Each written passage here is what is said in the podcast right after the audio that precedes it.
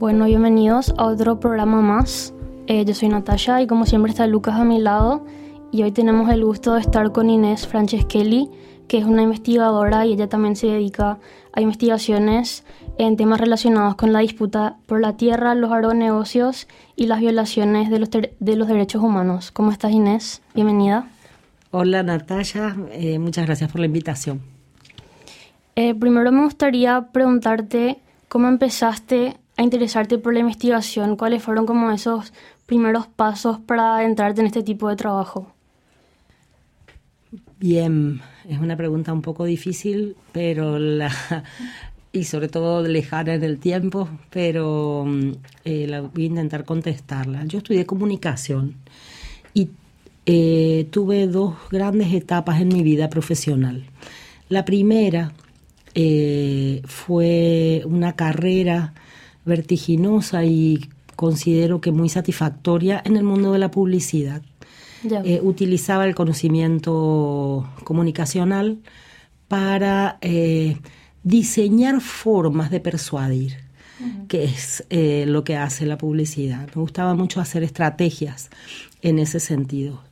Hasta que en un momento de la vida, por razones personales, empecé a tener algunos conflictos éticos con este mundo que está 100% orientado al, supuesto crecimiento económico, a la acumulación. Y entonces intenté empezar a tomar trabajos menos relacionados con el mundo de las empresas y más relacionados con el mundo de las personas. Y empecé a hacer estrategias comunicacionales para instituciones más vinculadas a temas de cultura, hasta que un día eh, Inmediatamente después de mi primer divorcio, estaba muy triste, estaba, estaba muy bajoneada y decidí eh, salir a pasear con mis hijos a, ver las cataratas, viajé, quería viajar a Ciudad del Este. ¿Cuántos hijos tenés? Tres. Tres, qué bueno. Y mm, en ese momento tenía dos. Y eh, decidí ir a Ciudad del Este y tomé ruta 2 manejando. Sí. Y descubrí, hacía como cinco años que no iba por esa ruta a Ciudad del Este, descubrí que, que el paisaje había cambiado radicalmente. Era el año 96. Eh, y, y, la selva que hacía, formaba una galería, ustedes si conocen la ruta 2 a partir más o menos de, de Oviedo, de Caguazú, de ahí hasta llegar a Ciudad del Este, la ruta transitaba en medio de la selva, la selva era una selva muy alta, muy tupida, y eso había desaparecido. Y en, su lugar se veían unos cultivos de una cosa bajita que eh, em, daban una imagen realmente desoladora. Em, bueno, y a partir, yo creo que ese, en ese viaje me, hice ambientalista, porque vine con, en aquella época todavía el Internet no era de uso tan masivo como es hoy, y eh, me costó, pero eh, me puse a investigar qué estaba pasando, qué había sido eso. Sí. Años después terminé de entender y acomodar en mi cabeza qué es lo que había visto. Había visto la gran expansión, la gran explosión de la sojización del Paraguay. En aquel momento yo sabía, porque me interesa, soy una persona que lee, que, que está informada, sabía que había fuertes eh, esfuerzos en el mundo de desarrollo de lo que hoy conocemos como la biotecnología.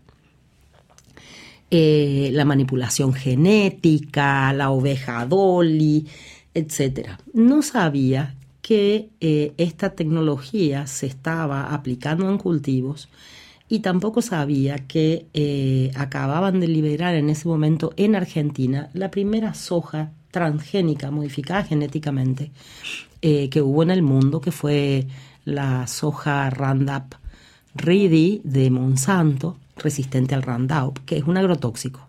Tengo entendido que en el 96 luego llega a Paraguay esto de los transgénicos. En el 96 llega y llega ilegalmente. ilegalmente. Eso es interesante. ¿Eso porque ¿Cómo fue ilegalmente eso? Bueno, en aquel momento, ustedes saben, eh, gobernaba la Argentina Carlos Saúl Menem, un, personaje que acaba de fallecer, eh, muy alineado al, capital, al gran capital transnacional. Eh, muy al servicio de los intereses de las grandes empresas extractivas del norte global. Ustedes saben que, eh, digamos, a nivel de, economía grande, el sur del, planeta ha generado materias primas que van a industrializarse y a consumirse al norte del planeta. Nosotros somos territorios de saqueo, territorios de sacar riqueza y llevar.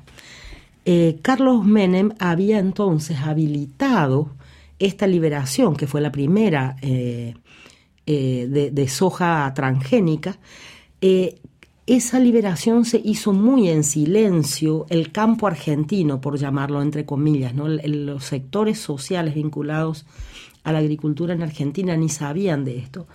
Y esa soja que se liberó en Argentina no se empezó a plantar en Argentina, sino en Paraguay. ¿Y por qué en Paraguay?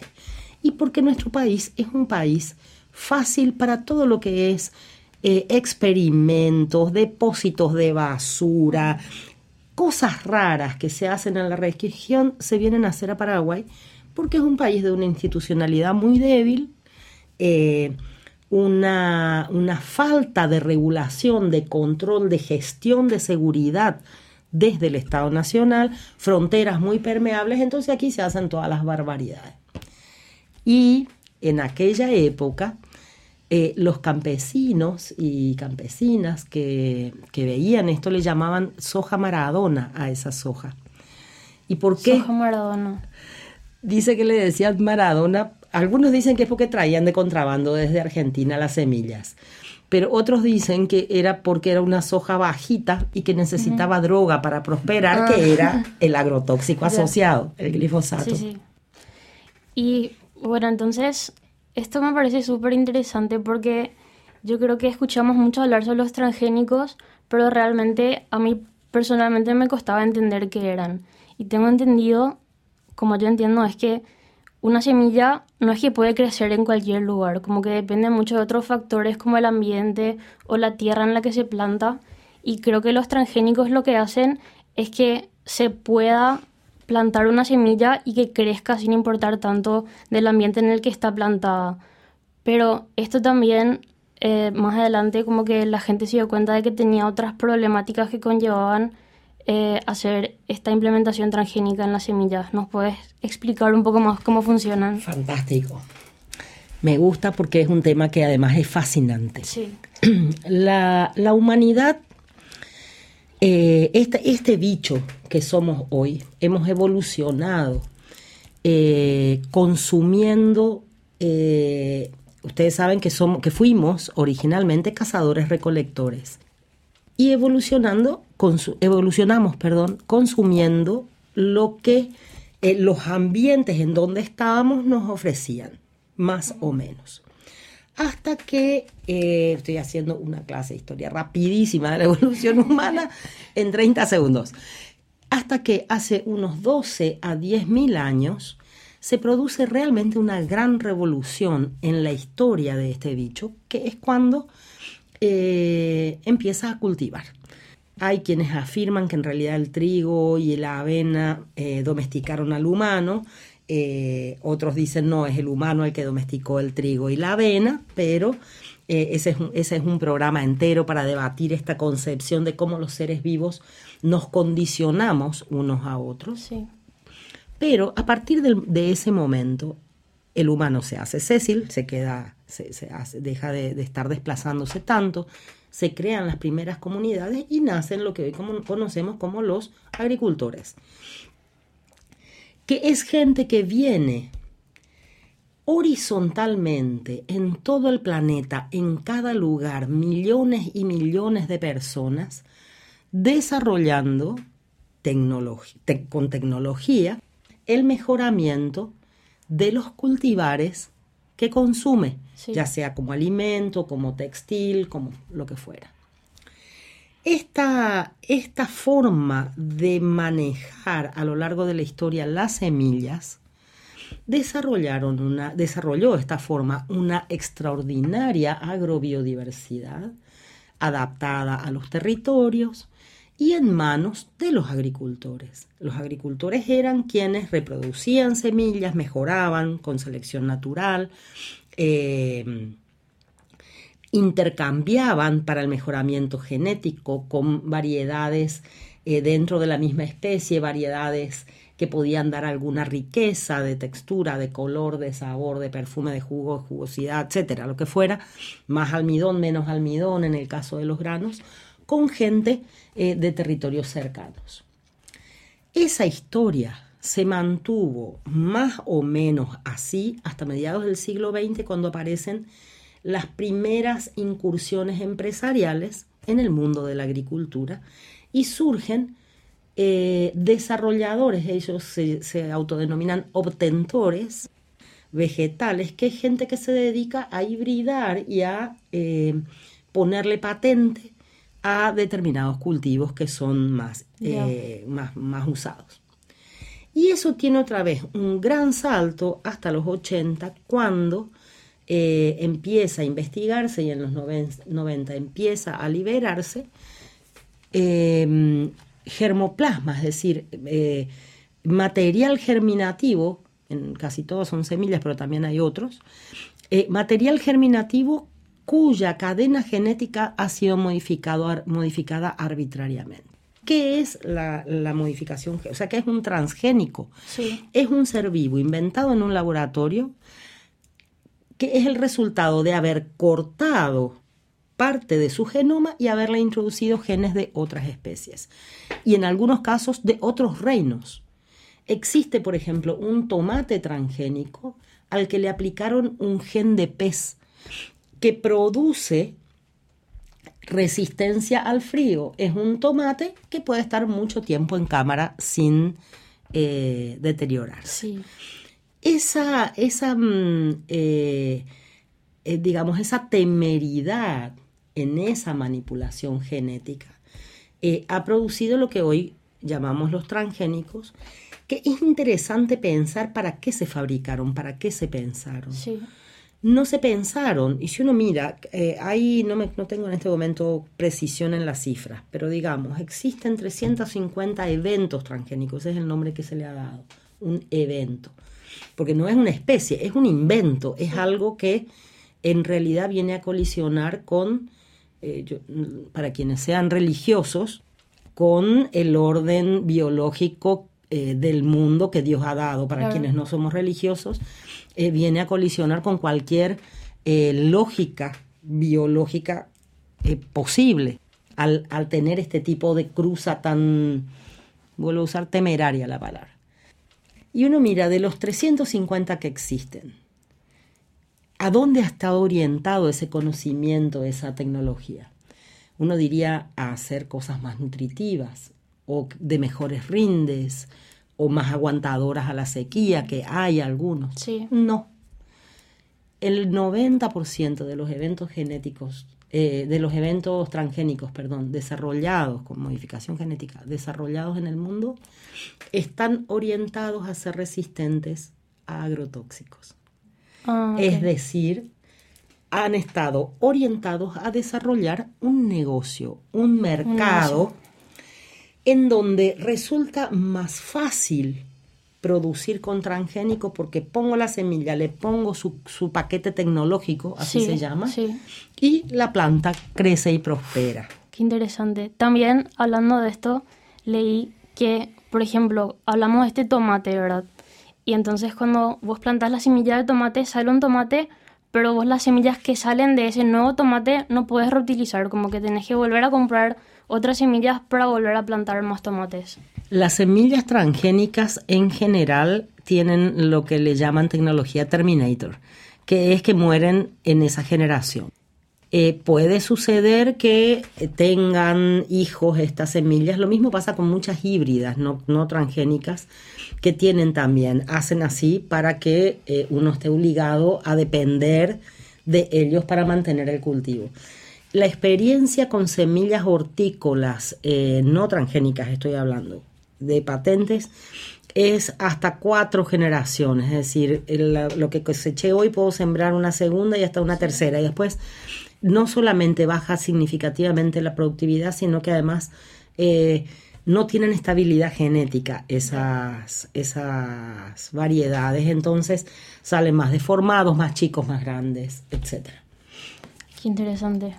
Mm. ¿Y cuáles son algunas de las consecuencias que tienen estas semillas transgénicas en general? Bueno, ahí yo haría, eh, separaría, ¿no? Por un lado, el impacto en la humanidad toda de, de hacer, fíjense ustedes, a ver, voy por el otro lado. ¿A dónde va la soja y el maíz transgénico que se produce? ¿Qué se hace con eso? En primer lugar, eh, los cultivos transgénicos está, hay mucha literatura al respecto, tienen un impacto en el funcionamiento de nuestro metabolismo. El metabolismo de un ser vivo es una eh, enorme, tiene una, una, red de enorme complejidad de incidencias químicas que tienen que estar en equilibrio. Eh, cuando ellos hacen esa modificación genética, cortan, lamentablemente no podemos en un podcast mostrar una pizarra, pero digamos, imaginemos una cadena en donde yo corto un eslabón y pongo un eslabón diferente. Ese eslabón hace que todo el resto funcione de manera diferente. Una de las cosas que produce la ingesta de transgénicos está probado que es lo que se llama disrupción endocrina, que es la dificultad de la conectividad endocrina del cuerpo del alimentado. Eso produce eh, tumores, cánceres, diabetes, problemas neurológicos. Hay un, investigador que se llama eh, Gilles Eric Seralini, un francés, que hizo un experimento muy interesante, alimentó ratas con maíz no, no transgénico, con maíz transgénico producido en condiciones especiales sin venenos y con maíz transgénico producido con, con, los venenos asociados al maíz transgénico. Y logró demostrar que la disrupción endocrina del maíz, o sea, de la modificación genética, más allá de los venenos, esa modificación genética producía disrupción endocrina y producía tumores, tumores mamarios en las hembras, disminución de la fertilidad espermática de los machos, eh, en todos los casos cánceres a, medio plazo. Entonces, por un lado, el impacto de esta producción en la salud humana. Por otro lado, el impacto de los venenos. Probablemente debe ser una de las decisiones menos inteligentes de esta especie, estar produciendo comida con venenos el veneno es veneno. O sea, llamarle X, microdosis, exposición crónica, eso es veneno.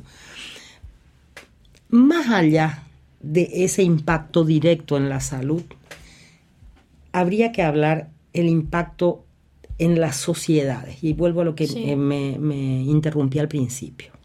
¿A dónde va lo que se produce? Va una parte muy pequeña a incorporarse a alimentos ultraprocesados.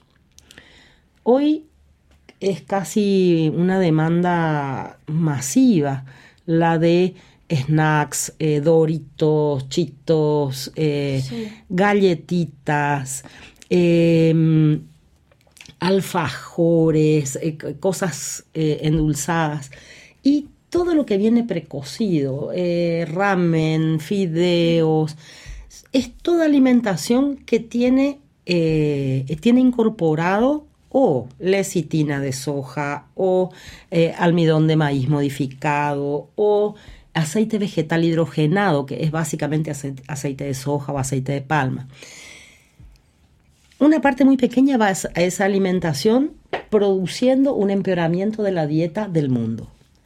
Otra parte va a producir biocombustibles con el cuento de que es una producción verde, menos nociva que la de los combustibles fósiles. Claro que no cuentan que para poder hacer esa producción de insumos para, de materia prima para producir biocombustible, eh, eh, deforestan, contaminan cursos de agua, arrasan territorios enteros. Y otra parte significativa va para forraje animal en el norte global, que ha incrementado su consumo en el norte global, pero en otros países también, como China, que ha incrementado eh, muy rápidamente la ingesta cárnica de las personas a partir de las materias primas, eh, de, este, de, esta, de esta guerra que han implementado, porque es una guerra, que han implementado en el sur global para esta escala de producción. Y esa, ¿y por qué digo una guerra? Porque eso tiene otro paquete de impactos que tienen que ver con el desplazamiento de población, el envenenamiento de las comunidades, le fumigan a la gente encima en su avance eh, para expulsarla. Eh, malformaciones, abortos y problemas de salud gravísimos de la población que está cerca de las plantaciones. Eh, envenenamiento de aguas. Eh, esto es importante que los que escuchen sepan.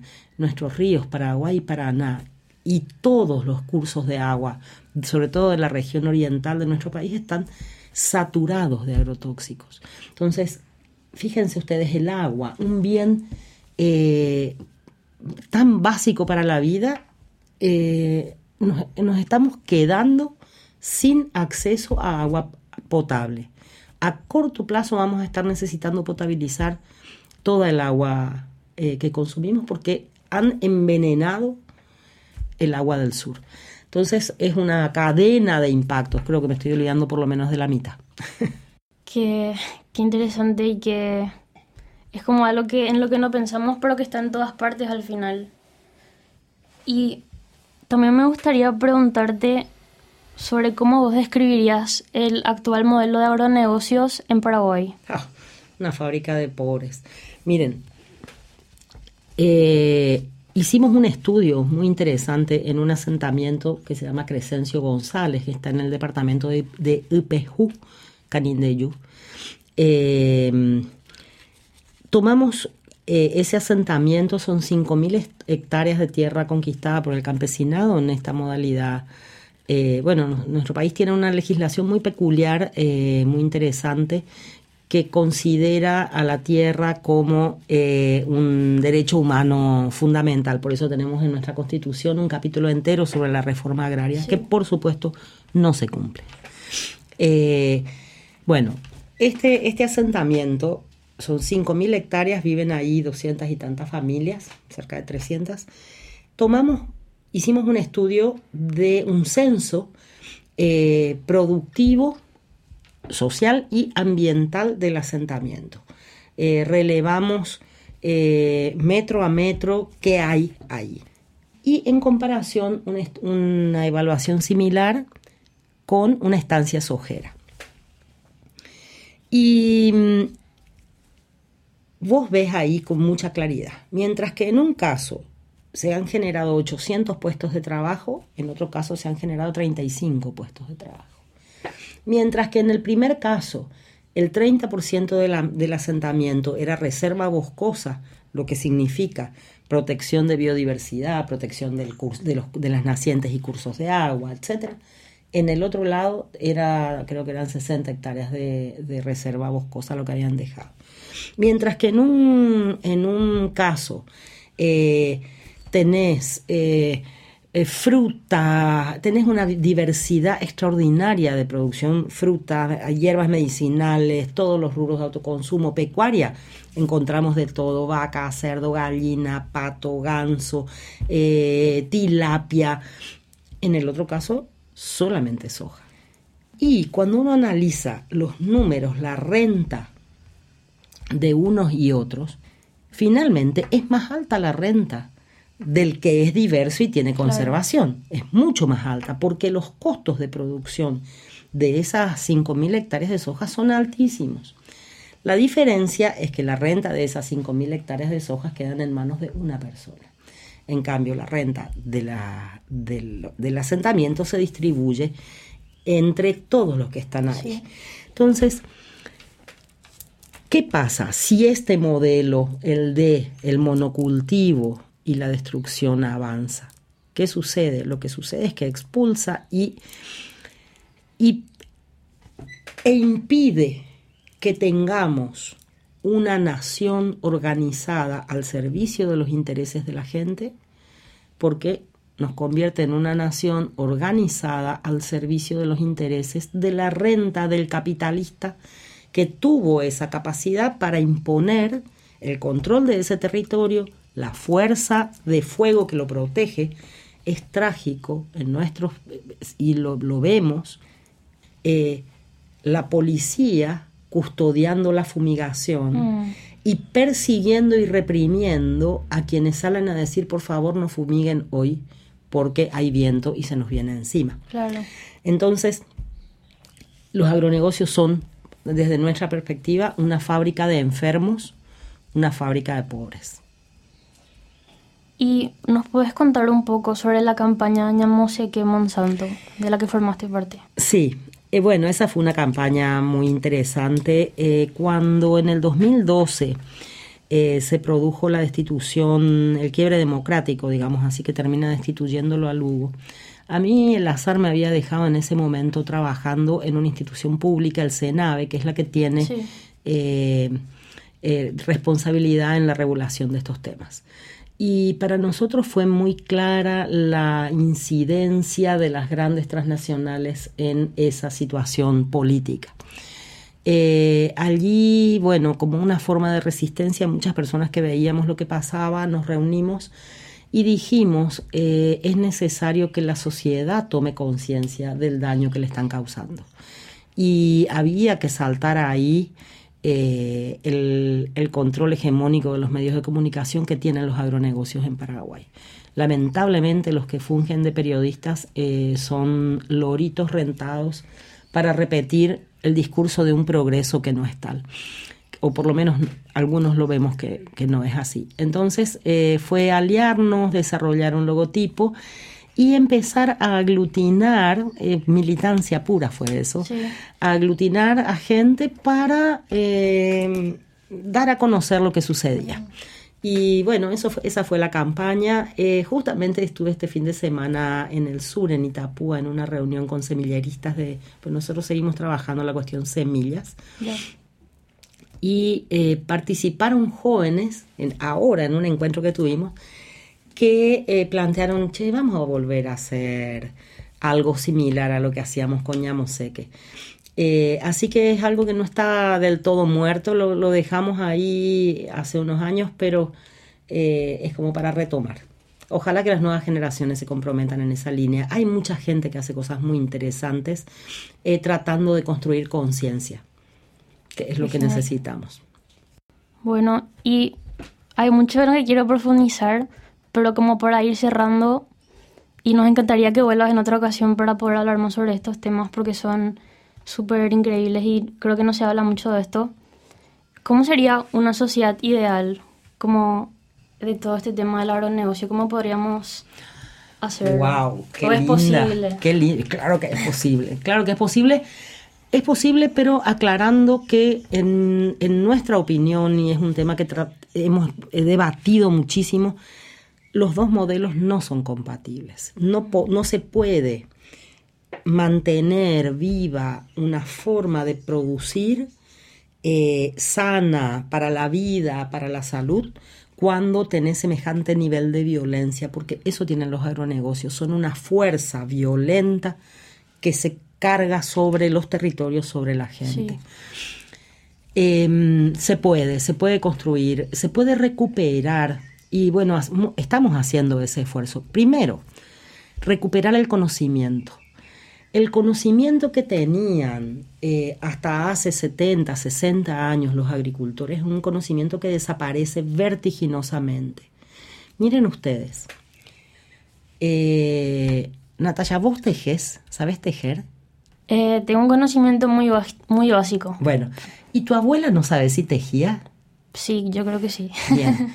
Fíjate, el tejido es una de las primeras tecnologías desarrolladas por los humanos, que pasó de generación en generación eh, transmitiendo a todas las familias el conocimiento necesario para resolver eh, el frío, eh, el abrigo de las camas, toda la ropa de los más chicos, etc. En dos generaciones la industria hizo desaparecer ese conocimiento. Hoy si como humanidad nos vemos en una situación X que tenemos que volver a tejer, son solo somos solo unos pocos quien tenemos esa... Sí. Lo mismo pasa con la agricultura. Y la agricultura, uno dice, ah, bueno, de eso depende nuestra vida. Sin agricultores no comemos. Es decir, no podemos estar vivos. Sí. Entonces, primero, recuperar el conocimiento. Segundo, recuperar la capacidad de reutilizar, de re, o sea, la capacidad de integrar la producción. Una, como decíamos, el ejemplo de Crescencio González y la finca sojera. Una finca como la finca sojera genera desechos, eh, no, no, absorbe puestos, eh, mano de obra, fuerza de trabajo, genera desechos en grandes cantidades, degrada suelo, produce una serie de problemas que ellos no, no solucionan. Si ellos no pagan, no compensan, no, no, reenriquecen ese suelo que a fuerza de eh, abonos químicos y agrotóxicos está destrozado y no sirve para ninguna otra cosa que para esa, ese formato. Entonces hay que recuperar la capacidad de los territorios para absorber vida, para contener vida y para que se desarrolle ahí vida. Y hay que, decías, ¿cómo sería esa sociedad? Miren, en nuestras familias se consume eh, la hamburguesa de carne o la hamburguesa estándar. Fíjense cuando vayan al súper y miren las cajas de hamburguesas. Hay hamburguesas de carne, cuestan casi el doble que las hamburguesas comunes. Y si ustedes leen la letra chica en las hamburguesas comunes, dice 30%, hasta 30% de eh, proteína, proteína vegetal. Proteína vegetal es soja transgénica. Mm, eso, entonces, ¿qué pasa? Ponen ustedes en la plancha esa hamburguesa y aparte de ser bastante menos rica que la otra, se achica, se reduce porque la reacción de esa proteína es diferente a la proteína cárnica. ¿Y quiénes consumen esas hamburguesas chotas con soja? Los pobres. Y lo mismo podemos decir de los panchos. Fíjense cuando vayan que existen la leche y la bebida láctea, que cuesta la mitad. Y la bebida láctea es un suero con un poco de colorante blanco y almidón para darle la textura de la grasa que le sacaron y de la, eh, la caseína que le sacaron a esa leche. ¿Y quién consume la bebida láctea? Los pobres. Entonces, ¿cómo sería un mundo sin los agronegocios? Sería un mundo más justo un mundo donde la vida se respeta en sí misma y donde todos tenemos derechos a tener un cuerpo sano, vivo eh, y pleno para desplegar lo que tengamos que desplegar, nuestra imaginación, nuestra, para hacer nuestro aporte a la vida. Qué maravilla. Me gusta mucho esa imagen que pintaste de ese mundo ideal. Mm. ¿Y hay algo que podamos hacer los individuos ahora mismo como para arreglar un poco todo esto? Otra pregunta muy inteligente, Natalia, porque finalmente la acción individual no cambia. Sin embargo, cuando la acción individual es coherente y sostenida, da testimonio y, contagia. Yo creo que sí, los individuos, ¿qué podemos hacer? Por supuesto, eh, cuidar de no generar basuras, basuras que impacten, eh, pero sobre todo poner en, yo creo que, a ver, lo más importante probablemente sea poner en debate al interior de uno mismo el propio consumo. Nos cuentan el cuento de que tenemos que consumir una cantidad de cosas que en realidad no necesitamos. Nos dicen, quiero decir algo muy especial. Esta es una batalla personal que tengo contra el caldito. El caldito, ¿conocen el caldito, Nor? Sí, sí. El caldito es un bloquecito constituido básicamente por grasa vegetal transgénica, enorme cantidad de sal, unas pocas trazas de algún vegetal ahí como para si uno quiere buscar algo va a encontrar algo Y nos dicen que eso es necesario para ahorrar tiempo, porque eso te simplifica la vida. Así se inventó el caldito. Entonces la gente reemplaza el poder, porque es poder, la salud es poder, la enfermedad es debilidad, es por, por, por definición.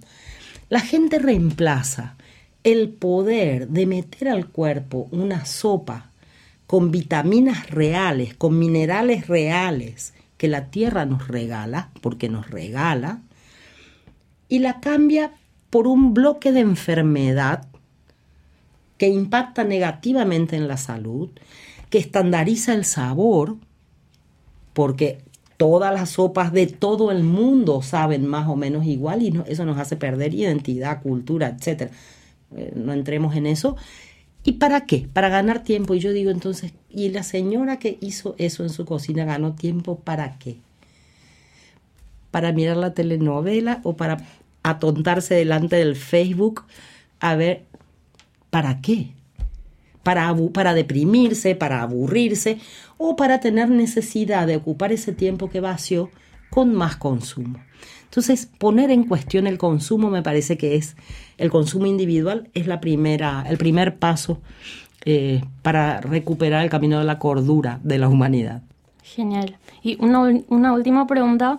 ¿Nos puedes recomendar algunos libros o contenidos audiovisuales para informarnos más sobre esto y dónde puede la gente encontrar tus trabajos? Uh, bueno, el trabajo de Genioy eh, está en nuestra página web, que, está, que es genoy.org.pi. Y literatura hay muchísima. Eh, pienso que es interesante ver lo que hace Grain, es una organización eh, global que, que trabaja estos temas muy bien. Acción por la Biodiversidad, un grupo de Argentina. La Vía Campesina tiene muy buen material audiovisual y bueno, voy a meter ahí mi, eh, ¿cómo se llama cuando uno hace publicidad? Eh, también los que leen inglés, sobre todo eh, la página de la Global Forest Coalition, de la que nosotros formamos parte, tiene muy interesante material. Increíble. Bueno, muchísimas gracias Inés por venir hoy a hablar con nosotros. Creo que aprendimos muchísimo y por favor vení otra vez porque nos, nos encanta hablar contigo sobre ah, esto. Genial, lo hacemos. Lo hacemos algún día.